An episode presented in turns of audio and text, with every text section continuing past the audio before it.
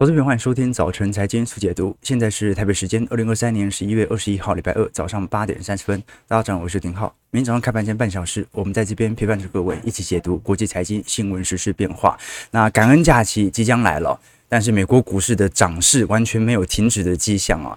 觉得市场上比较等待的是，呃，本周的联准会会议纪要，以及今天晚上的辉达财报。在昨天，美国股市已经提前发动了，似乎暗示着今天晚上所公布的财报啊是非比寻常啊。辉达股价昨天再度创下了历史新高。好，那我们可以观察到，这一次昨天。涨幅算蛮明显的哦，有二点二八 percent，美股已经冲到五百零四块了。那其实整个财报季因为已经几乎完全结束了，就剩下这一支七大巨头当中只剩下辉达还没有公布。那今天晚上，呃，如果公布的表现啊真的符合市场预期的话，那等同于所有 AI 相关供应链族群所遭受到的拉抬效果来得会更为显著哦。其实光是整个二季度哦，你三季度还没结束的统计哦，二季度今年。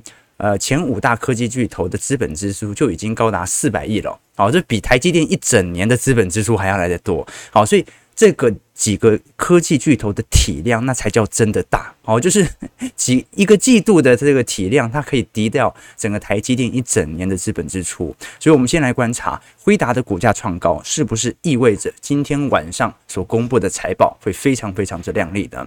那昨天不只是辉达股价创下了历史新高，全球第二大权值股微软昨天也收红了二点零五 percent，每股冲到三百七十七点四四美元，一样。创下了历史新高。那最近 OpenAI 有一连串的人事变动哦，本来啊微软宣布糟糕解职的啊前执行长 Sam Altman 哦。他重新加入这个微软哦，那昨天呢又爆发出我们看到这个 OpenAI 的员工集体辞职的现象。哦，这一次因为整个 OpenAI 的团队大概有七百名员工，在昨天呢向董事会提交了辞呈，而提这个辞呈的总人数是五百零五位员工啊，哦，所以这一波真的是反转、反转再反转。好，这一份辞职信里面特别提到，他说。您终止了 Sam Altman 的职务，而且，呃，把他从董事会移除的过程，危及了我们所有人的工作，破坏我们的使命和公司。您的行为表明，现在新任 CEO 完全无法胜任 OpenAI 的监管责任。董事会我也不明白为什么要做这样的一个决定啊！啊，所以 就目前来看，乱成一团。最大收获者就是微软啊，不管怎么样都是微软自己的人啊，那只是啊一一个人离开了自己原本的公司，到一家呃新的团队里面工作，结果发现员工都跟过来了。OK，好，那不管如何，昨天随着辉达股价、微软股价的创高。那很好了解的就是指数的全面喷出，加上在昨天美国股市尾盘，本来市场上会有一点担心呐，怕昨天美国十年期公债殖利率会大幅跳升。为什么？因为昨天有二十年期美债的拍卖啊，超过一百六十亿美元啊。结果昨天市场接盘意愿蛮强的哦，十年期公债殖利率哦也没上涨，它就保持在四点四 percent 左右哦。标普最后是上涨零点七 percent，纳指强涨一个 percent。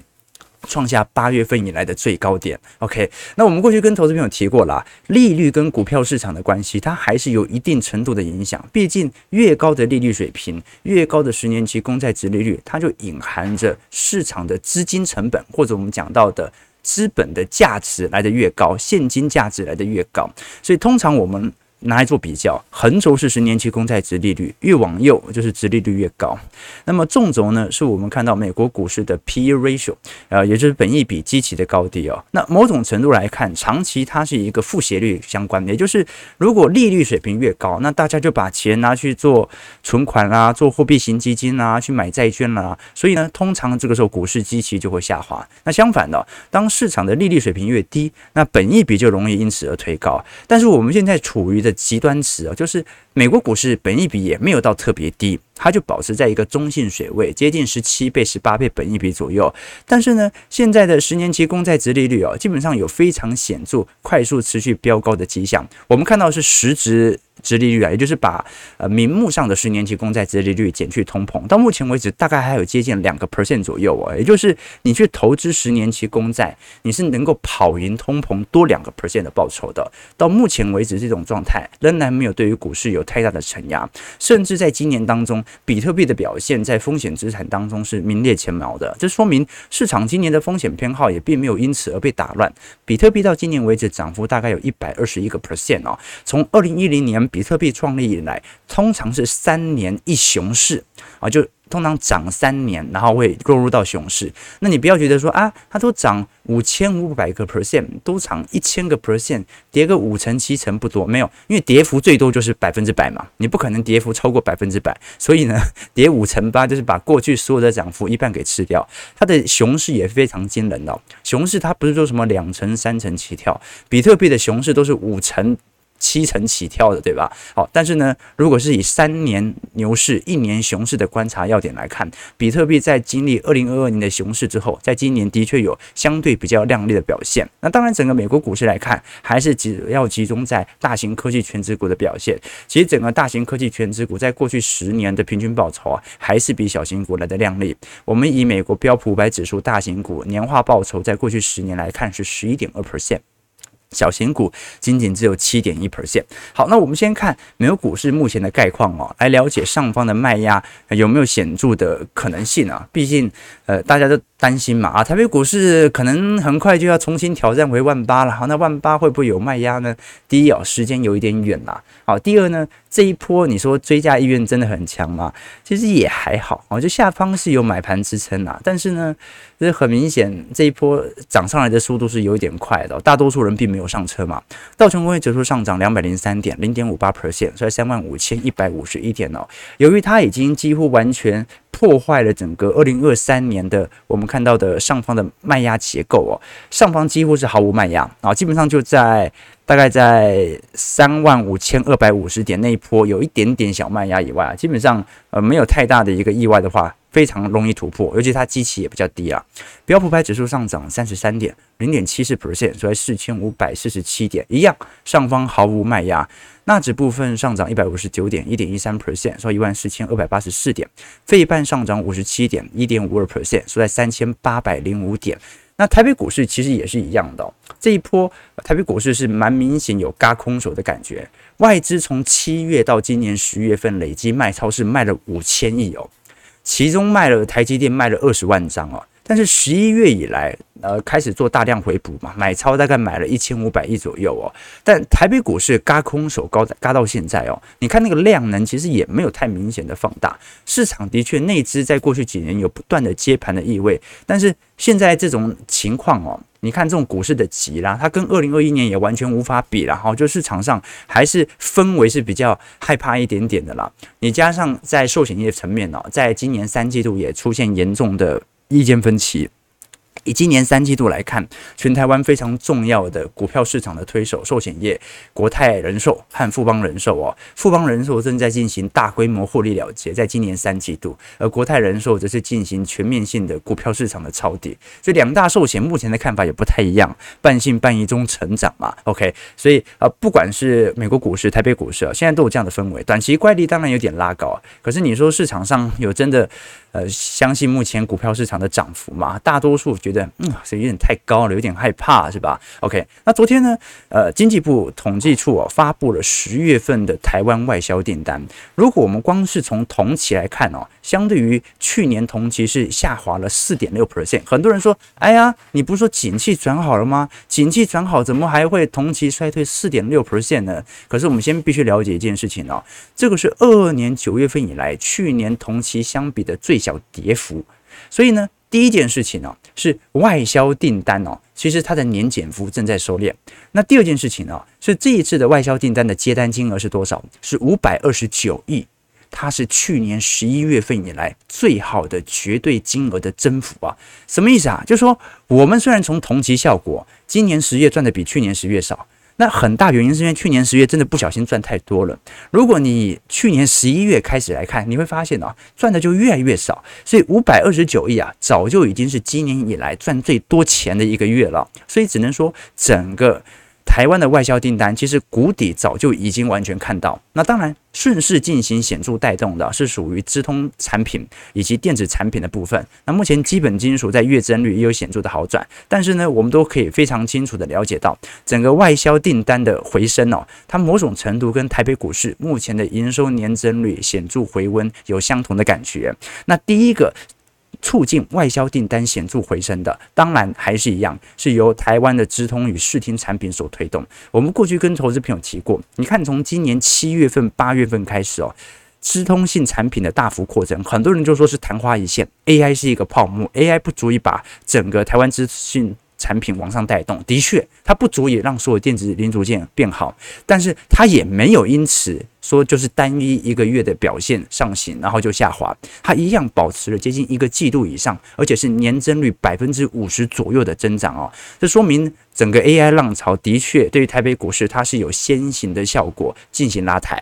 那第二个部分我们就要看到底消费性电子，也就是我们讲的终端需求到底能不能回来。而台积电即便 AI 也有占相关的营收，但台积电最重要的还是手机端嘛，好，就是到底 iPhone 十五卖得好不好，是消费性电子。能不能正式进入到扩张格局的关键？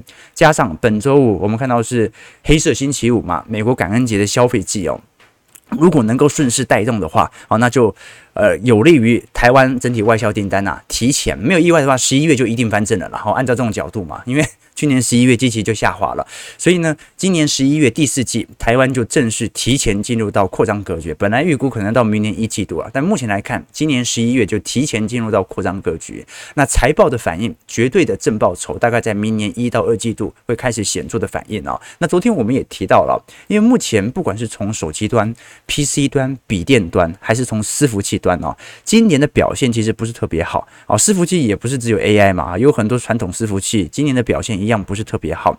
那如果台湾的 GDP 在细项的资本形成呢，年减幅能够有所缩小的话，那就说明的第一啊，台湾的这一些电子零组件厂商开始预估明年会进入扩张格局，进行新一步的资本投入。那第二点啊，就是那就看整个第四季有没有显著的需求来进行带动了。因为下半年你像是 iPhone 十五或者华为的 Mate 六十哦，这一次新机上线以后啊，的确整个三季度啊。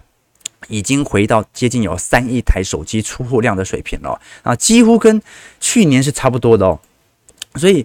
呃，本来市场会很担心嘛，今年是景气下行年，你看今年一二季度手机卖的都比去年一二季度卖的少，大家很担心嘛。今年三季度这个呃 i 十五或者华为 Mate Pro 六十哦开始推出以后啊，会不会会受到一些影响啊？也比去年差？诶，没有，今年三季度卖的手机出货量跟去年其实差不多啊，只是说 iPhone 它由于受到其他手机品牌的竞争，所以今年的出货量稍微比去年少，但是总体来看，整个手机的销货量其实跟去年差不多。那另外。另外一点，我们看到像是 Intel 和 AMD 哦，这两家 CPU 大厂的部分哦，都已经表态，目前在 PC 端上半年的出货已经回归正常了。我们从库存周转天数来做观察，这个天数越高，就代表着你这个库存的压力来得越大嘛。好，那我们可以观察到，现在已经完全具体公布，像是台积电嘛。呃，或者像是博通的部分，像是辉达的部分哦，在整个三季度其实都有开始陆续下滑的感觉啊。其实英特尔也已经下滑了，只是说它过去这个压力真的比较大，它库存真的堆蛮高的哦。那你像是在呃博通啦，或者像是辉达的部分哦，库存下滑幅度都非常快速。那我们就看啊，接下来台厂。接续的表现哦，那最后一点呢，是台湾的外销订单哦，它某种程度这几年这么好哦，一定有它的地缘政治的主要原因了。过去三到五年，不管是疫情的原因啊，还是美中贸易战哦，的确改变了很多供应链的逻辑哦。我们举例来说，这个月哦，订单占比哦大幅上升的啊，很多人想说啊，这美国嘛，哈，这美国都已经取代中国成为南韩最重要的一个呃贸易出口伙伴哦。那台湾呢？台湾非常有趣的一个情况哦，本月居然是东协的订单占比哦，上行速度来得最快。好，那上行速度来得快，这很重要。但是占比最大的，目前来看哦，整体美国的呃订单占比哦，仍然高达三成二。中国和香港的部分已经下滑到两成了，甚至被东协给超越哦。所以 这个地缘政治问题以后你会发现哦。其实最终还是要送到中国组装了哈，只不过呢，呃，这个很多本来是在中国的厂商，或者说台商在中国的厂商，他只是因为把产能移交到东协几国当中哦，所以你会发现。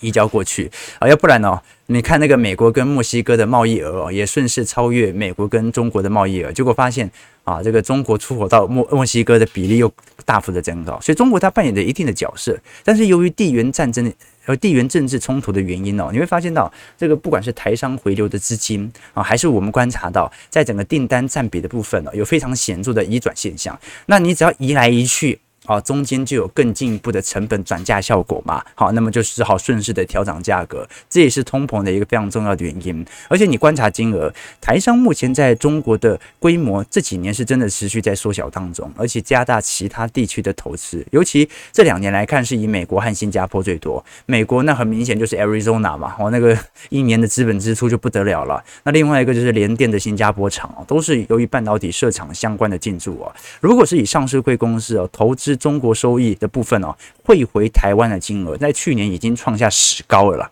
哦，一千一百四十四亿哦，好，这个几乎比二零年加二一年加起来还要来得多，对，所以去年资金已经回流这么多，啊，今年这种状况，你看整个中国外资体系的部分啊，就是海外针对中国的 FDI 直接投资哦，今年进入到净流出啊。哦，所以今年的中国的呃资本投资本支出，呃，应该讲说海外的资本投入哦，仍然在属于流出当中哦。那是不是意味着会有部分流到台湾市场当中？这个值得大家来关注哦。就是说我们讲的还是两种层面哦。如果你讲股市资金，那台北股市当然在流出啦。好，那台台湾利率那么低，谁愿意把钱换成台币？但是如果你说真的要进行资本研发啊，设备研发的话。啊，那么这种资金的流入台湾的可能性就会非常高。那最后就是变成什么啊？就炒地皮嘛。啊，那当然要厂房啊，对吧？OK，这个是一个就是大家所留意的关键啦。当然啦，赴美设厂，好，对于台积电未来几年的呃股东权益率一样会有受到影响啦。啊，不管是毛利率等等啊，都会受到冲击哦。所以比较重要的事情是哦，既然到联电到新加坡去设厂。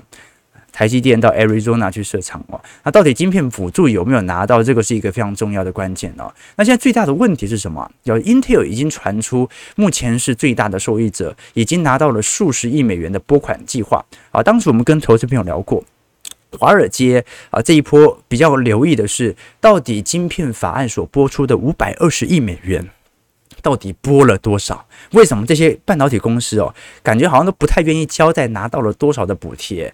我们过去跟投资朋友提过哦，啊，这一次的拨款计划，它是由美国商务部哦，它所成立的一个华尔街金融精英组成，大概三十六人的团队啊，来处理这晶片补贴到底应该啊多少钱移交到哪些公司身上，而它需要这些公司进行某种回馈啊。如果是从总金额来看的话啊，大概是。中国市场其实来的是最多的哦。中国这一次为了要推行成熟制程啊，它在全面性中国的普及啊，这个投入的金额是来的最大的。那美国也投入了五百二十亿美元。那现在的问题就在于哦，台积电到目前为止哦，似乎还是没有拿到钱啊，这个是压力比较大的部分哦。我们看从全美当中哦进行游说服务的啊公司支出的比例哦，或者我们讲说它的总体支出。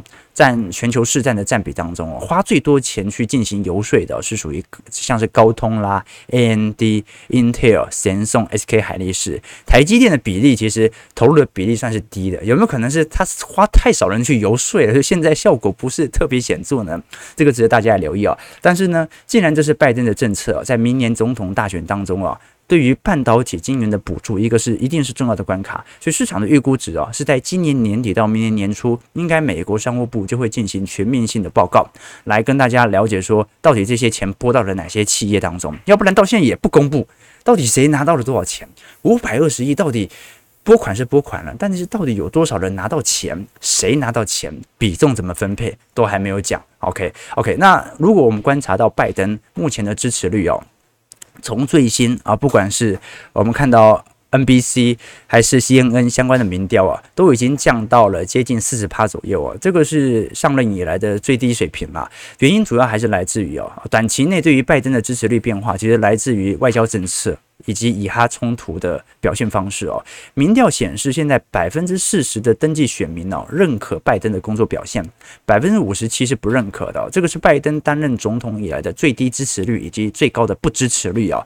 简单来讲啊，就是我们在进行民调统计的时候，呃，一定会有一点误差值。OK。我们有在暗指什么，我讲的是，我们如果是用一个呃垂直比较的话，也就是用同一个比对方式来了解它的趋势，也许它的具体数值不准，但它的趋势是准的，也就是它的支持率到底是越来越好或者越来越坏。你用同一个民调来单位来进行统计，是可以了解当前的方向的。现在目前大多数选民呢，对于拜登的不认可，其实也并不是完全集中在工作市场身上。为什么？因为美国劳动力市场目前表现其实还不错啊，主要还是受到。到一些政治上的干扰，就拜登的外交政策而言啊，只有百分之三十三的选民表示认同，这个比九月份还下滑了八个 percent 哦。相比底下，有高达百分之六十二的选民表示不赞成拜登处理外交政策的方式啊。简单来讲，就是过于支持以色列，有可能会让美国民众似乎有一点反感啊。那如果是从具体拜登跟川普当前的民调来进行统计来看的话，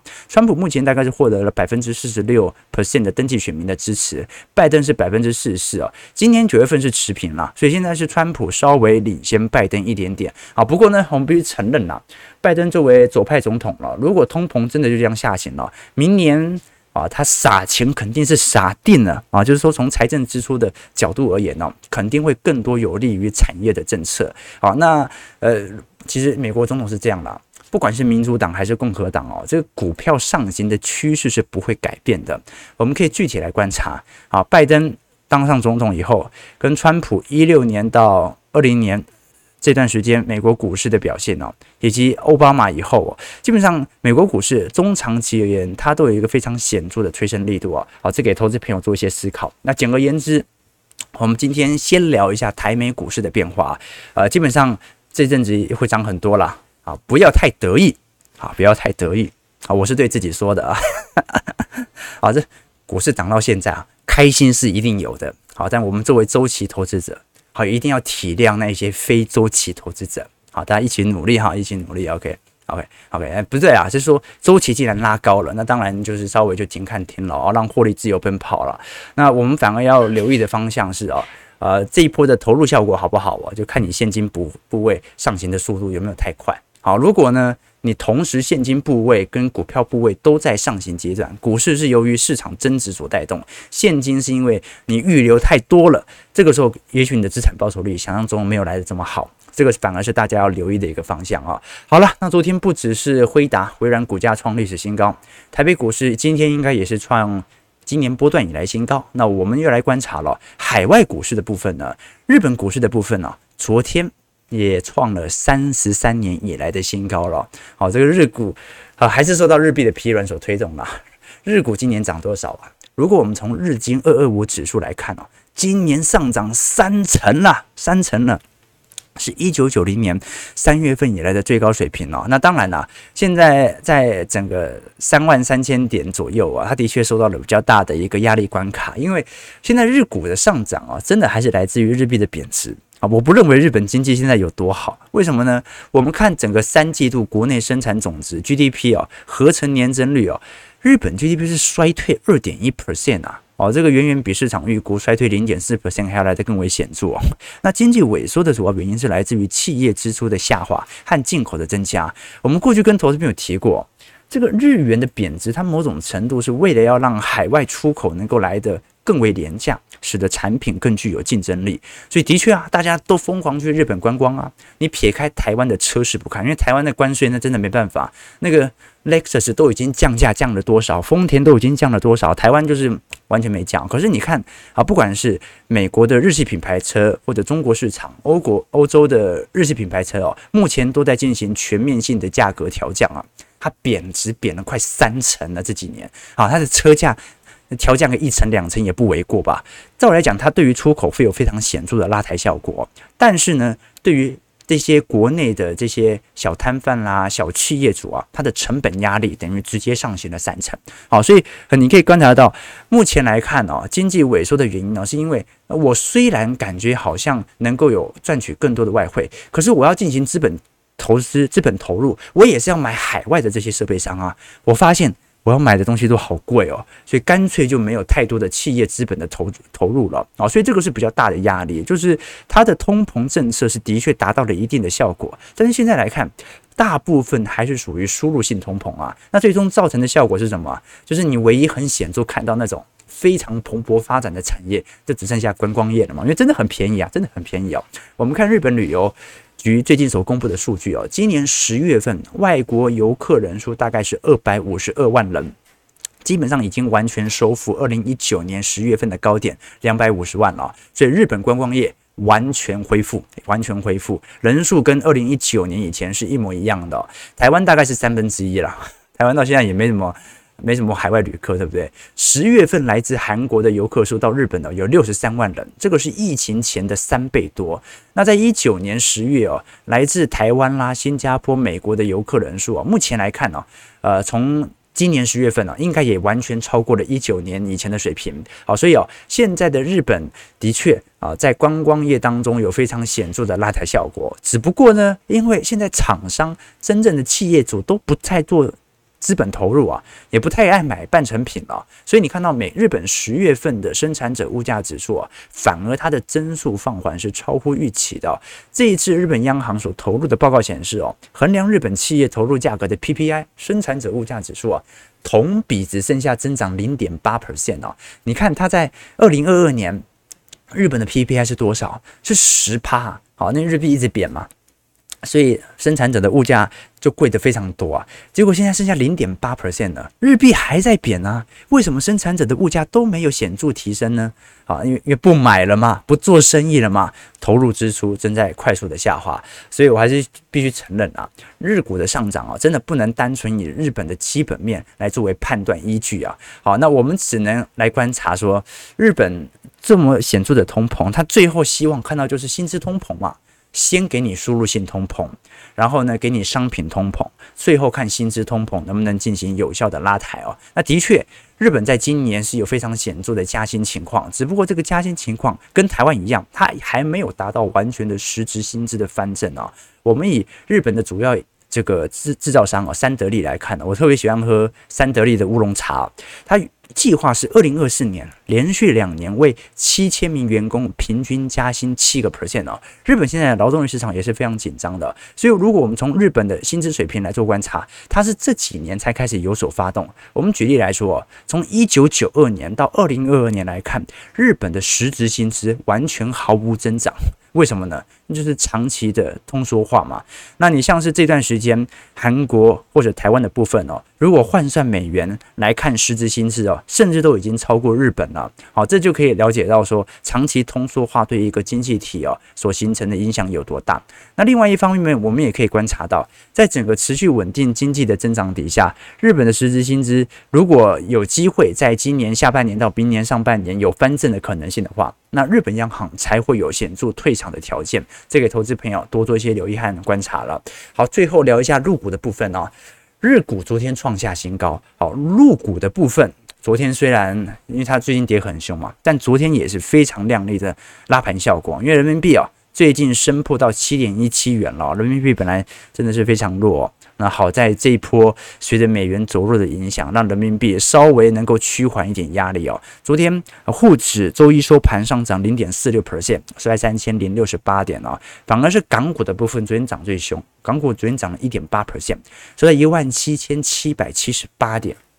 虽然呢、哦，它是涨了一点啊，但是呢，台北股市啊现在也在万七哦。好，不知道什么时候台北股市加权指数会超越香港恒生指数哦，搞不好下个月就看到了。好，这很难说，很难说啊。但是香港股市的疲惫哦，这是一个大家有目共睹这几年的现象。那我们先观察啊，基本上如果是从这一次的双十一来看的话，比较有显著。呃，拉抬效果的还是属于拼多多的部分哦。价格今年本来属于负报酬啊，结果现在涨幅大概接近三成五左右啊。然后我们观察，像是阿里巴巴、京东的部分哦，今年绩效仍然是属于负报酬哦。好，这说明市场上的内需，尤其在这次双十一，它的效果不是特别显著哦。有没有可能发生那种美国黑色星期五消费大好，然后双十一消费大坏的现象啊？我不知道哦，要不然你从双十一来做推导，那感觉就是美国黑色星期五表现也不会多好嘛。啊，不过这个到时候等消费结束之后，我们再来做一些观察和留意哦。因为整个中国在十月份的 CPI 哦，这一次再度陷入到通缩状态，PPI 甚至已经连续十三个月进入负增长了。十月份 CPI 是年减率零点二 percent，啊，比前值前值是零嘛。现在又衰退了零点二 percent，持续进入到通缩。食品物价的减幅是最为明显的哦，这很特别哦。这中国的食品物价跌了四个 percent 哦，猪肉价格相对于去年跌了三成啊，有跌这么多吗？啊，因为我我知道去年是猪肉价格受到一些供应链的影响大涨了，但有到。现在跌了三成这么多吗？好，那不管如何啦，中国目前的通缩现象哦，基本上还是不足以改变。但至少中国持有美债的状态哦，可以随着人民币短期的走升啊，来进行一些适度的回补。为什么呢？因为如果我们以中国市场来看哦，已经连续二十一个月哦，持续减持美国公债了，减了大概有两千九百亿左右哦。那很多人说是为了美中脱钩啊，那当然不是嘛。这个过去人民币贬成这样啊，他再不抛美债来救人民币哦。压力是极大无比的，可是我们必须了解啊，现在减持美债的债主，它也不只是中国市场啊。日本第一大的债主日呃，应该讲美国第一大的债主日本呢，在九月份也减持了美国国债大概两百八十五亿，现在大概是只有一兆美元，这个是日本四月份以来最大的单月的减持记录哦。OK，这个是值得大家来多做一些留意的哦。但是人民币哦，它的走升如果短短只是因为美元指数适度的走滑下来。导致了人民币走升，那就真的没有太大意义。为什么？因为美元随时都有可能再度的上行嘛。你稍微有一点避险情绪，稍微有点恐慌，一下就拉上去了嘛。真正能够阻止人民币走贬的，还是看外资的情绪变化。也就是我们看这一次美中会谈以后啊，外资情绪的转变。我们过去跟投资朋友提过嘛，我们观察中国的 FDI，今年是完全进入到净流出，这个是过去二十年以来。外资逃离速度来得最快的一年，所以呢，你只有把今年这种迹象啊，在年底前赶快反转哦。你才会让人民币能够有机会走贬嘛，要不然内需再好，出口再好，外资全部都在撤离，人民币就是不值钱呐。OK 啊，好，那如果我们看一下整个三季度中国的 GDP 哦，因为年增率是四点九 percent 嘛，前值是六点三 percent 啊，的确表现没有特别好，但是至少从九月份的社会零售消费品的年增率还是高达五点五 percent，表现还算是不错的啊。中国的三驾马车嘛，我们讲的房地产啊，出口。还有这些网络巨头，也就是我们讲的这些科技业投资哦，目前来看修复的进度哦还是不如预期。但是出口的年减幅以及呃这些科技巨头目前整体获利表现它是有好转的啊，就是没有像过去几个月表现的这么差。目前拖累整个中国 GDP 的主要还是我们看到的呃不管是消费还是资本形成的部分哦，也就是。房地产市场啦，我们可以看得很清楚，这几年，呃，中国的出口的比重哦，已经下滑到仅仅占两成的比重了。也就是说，就算出口大好啊，它也不一定救得起中国的 GDP。那反而呢，持续维持呃强高强度的消费和资本形成，才有利于中国 GDP 持续的增长。这是给投资朋友多做一些观察和留意的方向哦。其实你会发现啊。最近，呃，至少从呃中国，我们前阵子不是跟投投资朋友聊，在全全台湾各地目前的房价负担率以及房价所得比吗，啊，至少从北京和深圳来看哦，从二二年开始哦，这个房价所得比就在高速的收敛当中，哎，就是你从这个房地产价格的健康程度来看，它是蛮健康的。你看整个二二年哦。不管是北京还是深圳啊，两者都出现非常显著的回跌啊。二零二二年深圳的房价收入比大概是二十四倍啊，就是你二十四年不吃不喝可以买得起一个房子，那个泡沫也是蛮高的哦，比台北还高啊。北京大概是十五倍左右哦。啊，那么深圳的房价所得比哦，这个很明显是比啊整个北上广深甚至都还来的呃最为明显的。那感觉好像北京的房价更合理啊，不过也是很高啦。但是你可以了解到哦。呃，为什么过去两年深圳的房价跌幅是比北京还要来得重呢？啊，因为深圳和北上广相比啊，这个你像是我们讲那种教育啊、学区房啊，它的段位还是没有特别高，它的刚需不如那些啊北京、上海这些大城市啊。好，所以我们可以了解到啊，这个台湾以后也可以借鉴嘛，哈，就是那些呃它又不是大城市，但是呢，在短期内由于人口的大幅流入哦，或者由于台积电市场的原因，房价所得比快速飙高的地区，好，那影响就会比较大。好，但至少整个中国市场当中哦，目前主要还是受到房市的拖累影响了。OK，但它昨天股价也是大涨嘛，对不对？OK，好，所以不管如何啊，现在的股票市场怎么一点衰退的征兆都没有呢？还是大家是最后一波的死猫跳呢？我觉得我们在过去的获利表现已经跟投资朋友做一些梳理了。台北股市上涨一百一十点，收在一万七千三百二十点。今天量能稍微上行到三千三千三百亿左右，诶，这样子就有点放大了，还不错，还不错。看一下投资朋友的几个提问啊，OK 哦，今天就拉 AI 跟全职嘛，对啊，这个，对对对，啊。日本的基本面，日本观光飞田新地啊，对对对对对，真的好夸张哦。OK，呃，哎，不要太得意，对，不要太得意啊。这个我们是一个谦虚的节目。OK，那九点零六分，感谢各位今天参与。如果喜欢我们节目，记得帮我们订阅、按赞、加分享。我们就明天早上八点半，早晨财经速解读再相见。祝各位投资朋友看盘顺利，操盘愉快。